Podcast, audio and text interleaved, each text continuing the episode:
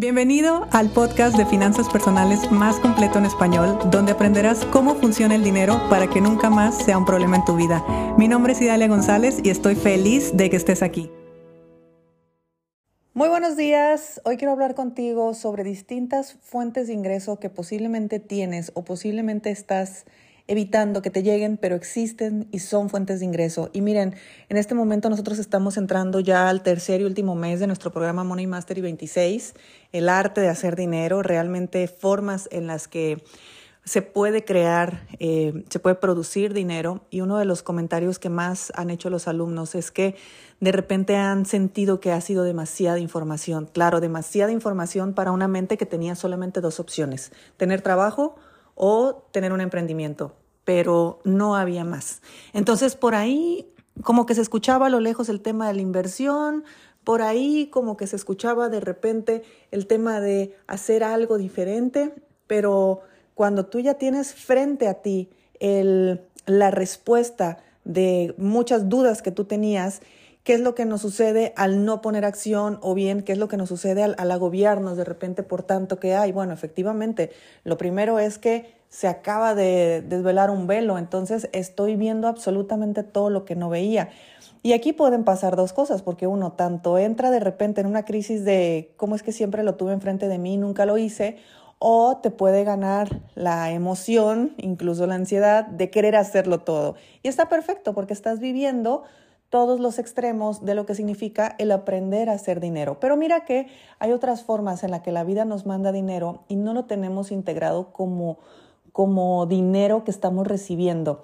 Eh, de repente creemos que nuestro ingreso solamente nuestro salario, solamente son nuestras ventas, cuando de verdad que la vida te trae un resultado financiero, te trae, eh, te está resolviendo el tema financiero de muchas formas que tal vez no te lo habías planteado. Y aquí, en este episodio, quiero hablarte de muchas de ellas, porque una, que sí, mucha gente no estará de acuerdo, mucha gente tal vez le va a molestar y mucha gente lo tiene perfectamente asumido, pero es estar en pareja con alguien que sea el proveedor de la casa o la proveedora de la casa. Porque cuando existe esa figura donde ya hay un ingreso en la casa, eh, pues uno se despreocupa por muchas cosas, uno se despreocupa tal vez por pagar los servicios básicos y todo eso, o uno de plano se despreocupa de pagar todo. Esa es una fuente de ingresos. El tener una pareja que provee, el tener una pareja que te brinda dinero, eso es tener una fuente de ingresos. Y de verdad que es importante que tu mente lo asuma como una fuente de ingresos. Que le guste o no le guste es otro tema, pero que lo asuma. Ahora, otro, otro caso exactamente igual es cuando en la pareja los dos trabajan, porque al final de cuentas uno puede convertirse también en una fuente de ingresos para el otro. No es lo mismo vivir solo y, eh, pagar mil dólares de alquiler a vivir acompañado y pagar 500 dólares de alquiler también. Sí, pero el 50 y 50 y las mujeres y los hombres y todo, da igual. Eh, no estamos aquí para hablar de opiniones porque aparte la opinión es completamente subjetiva y tiene que ver más con la cultura y el consciente colectivo que con lo que uno realmente cree. Así que asúmelo como una fuente de ingresos, independientemente del acuerdo de pareja que tengas, es un ingreso que tienes también. Es, un, es una forma en la que tú recibes dinero, porque a veces recibimos dinero simplemente ya no teniendo que pagar todo lo que teníamos que pagar, como es el ejemplo del alquiler en este caso. Ahora, en muchos casos, los padres siguen apoyando también, a pesar de que somos adultos.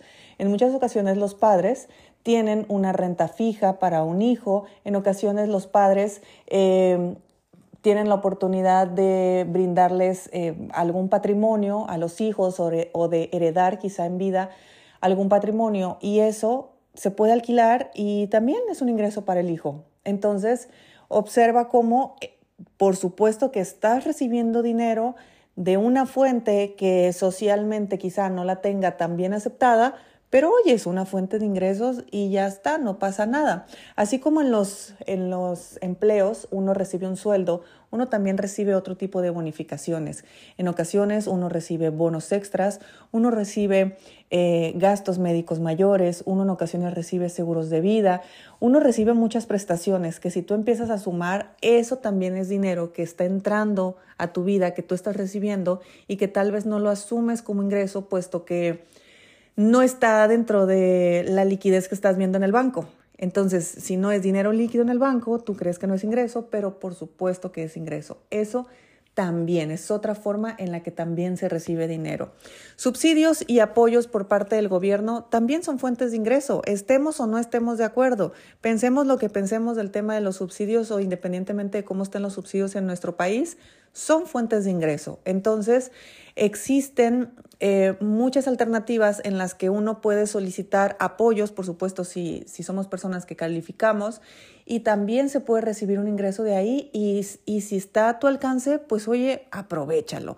Ahora sí que, ¿cuál es el gran problema de los subsidios? El gran problema de los subsidios es que la gente se acostumbra a vivir del subsidio, entonces de ahí ya no se mueve, de ahí ya no hace nada, pero de que tienen el derecho y de que lo pueden hacer, por supuesto, aprovechalo por favor, que muy probablemente es la, son las opciones que tú requieres eh, y que es una forma en la que llega dinero a tu vida y que tal vez no lo estás asumiendo como dinero o lo tienes descartado porque pues no es un cheque literalmente el que te están dando. El, dinero puede llegarte de muchas eh, otras formas. Que te regalen dinero de repente, por supuesto, también es eh, ingreso que tal vez es de forma, bueno, no es de forma recurrente, pero ocurre, ¿te acuerdas cuando éramos niños que íbamos a casa de la abuelita y que salíamos a reventar de tanto que comimos y aparte con un billete de 20 pesos? Bueno, eso es ingreso y lo tuvimos desde pequeños. Entonces hay muchos casos donde efectivamente uno sí está recibiendo dinero y no lo ve.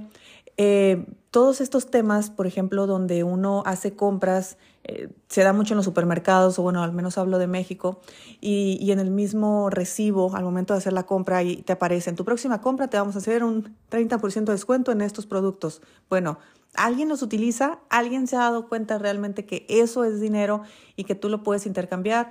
Ay, sí, pero pues te van a descontar 3, 4, 5 pesos. Bueno, es dinero es dinero y como siempre lo digo, si tú no estás dispuesto a recibir un dólar, el universo no tiene por qué mandarte un millón, no vas a tener idea qué hacer con él. Entonces, existen tantas y tantas y tantas formas en las que podemos recibir dinero. En ciertas épocas del año recibimos utilidades, en diciembre recibimos aguinaldos. O y te estoy hablando como empleado para que veas todo lo que, todo el extra que tú recibes como empleado. Si tú estás de forma independiente, también se reciben muchas cosas, porque cuántas veces no nos ha pasado que llegan clientes y eh, o quieren hacer un intercambio con nosotros, que en muchas ocasiones es válido y eso también significa dinero, por supuesto. ¿Cuántas veces alguien tal vez eh, estás en un programa o estás comprando su producto, su servicio y de repente te regalan algo extra? Eso también es dinero, eso también es, es otra forma en la que está llegando el ingreso a tu vida. Así que si si prendemos las antenas y nos damos cuenta todas las formas en las que nosotros recibimos dinero, y todas las formas en las que podríamos recibir dinero y no lo estamos aprovechando, nuestra visión cambiaría. Porque entonces nuestro enfoque y nuestra energía no estaría solamente en nuestro sueldo o en cobrar por nuestras ventas. Claro, es nuestra fuente de ingresos principal y hay que ponerle nuestra atención. E, eso está claro. Pero volteamos a los otros lados y decimos, oye, wow, por supuesto, todo esto que me llega también es ingreso, todo esto que me llega también es una forma en la que, en la que puedo generar más. Incluso en ocasiones hay empresas que regalan a los empleados eh, el mismo producto y que tú puedes ir a vender después o que te dan descuentos en algún sitio. Bueno, pues si tienes un descuento, ¿por qué no haces la clásica estrategia de comprar barato y vender caro? Por supuesto, son formas de, de producir dinero porque la vida te muestra y nos muestra tantas y tantas y tantas formas en las que necesitamos tomar la mínima acción para que eso que sucedió se convierta en dinero. El problema es de que esa mínima acción de la que me estoy refiriendo no sabemos que existe y si la sabemos no la hacemos porque está fuera totalmente de nuestro mapa mental, está como pues no, yo soy abogada, ¿cómo me voy a poner a hacer eso? ¿Cómo me voy a poner a vender eso? Y ahí es donde, bueno, entramos en temas de desarrollo personal que hablamos tanto en este podcast. Así que mi invitación el día de hoy es empezar a observar, empezar a poner atención a todas las fuentes de ingreso que tenemos, todo eso que nos están prestando es una fuente de ingresos, todo eso que está eh, sucediendo a nuestro favor son fuentes de ingreso. Miren, yo les voy a eh, hacer un comentario. Yo tengo casi dos, dos semanas viviendo en París.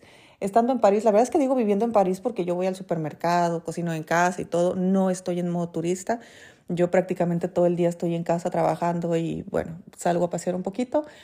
Entonces yo me he adentrado en esta cultura y estoy literalmente viviendo eh, como parisina, o esa es mi, mi intención, es la experiencia que yo quería tener.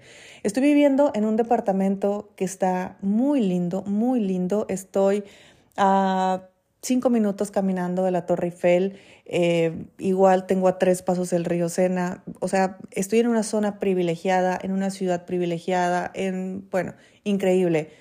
¿Ustedes imaginan cuánto estoy pagando por este alquiler? Bueno, no se lo imaginan, porque yo no estoy pagando por este alquiler. Este alquiler es, es totalmente prestado, este departamento es totalmente prestado. Y es prestado precisamente por una persona de nuestra comunidad que, que es el dueño de este departamento. Entonces, este préstamo que a mí me están haciendo, ¿a cuánto te gusta que equivale?